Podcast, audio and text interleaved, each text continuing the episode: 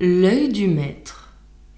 Un cerf, s'étant sauvé dans une étable à bœuf, fut d'abord averti par eux qu'il cherchait un meilleur asile.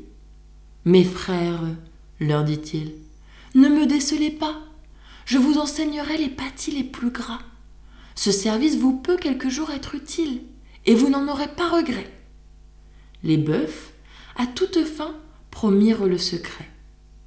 Il se cache en un coin, respire et prend courage. Sur le soir, on apporte herbe fraîche et fourrage, comme l'on faisait tous les jours.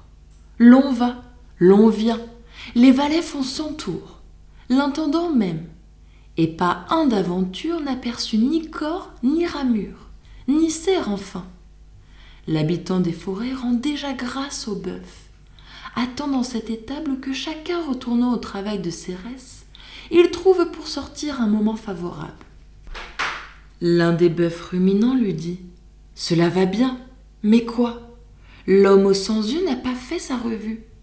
Je crains fort pour toi sa venue.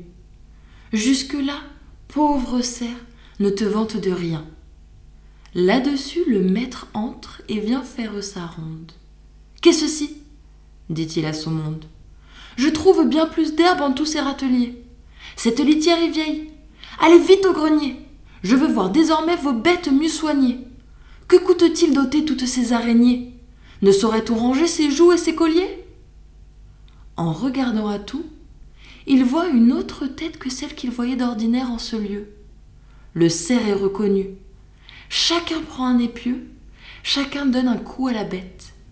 Ses larmes ne sauraient la sauver du trépas. On l'emporte, on la sale, on en fait main repas, dont main voisin s'est joui d'être. Phèdre sur ce sujet dit fort élégamment. Il n'est, pour voir, que l'œil du maître. Quant à moi, j'y mettrai encore l'œil de l'amant.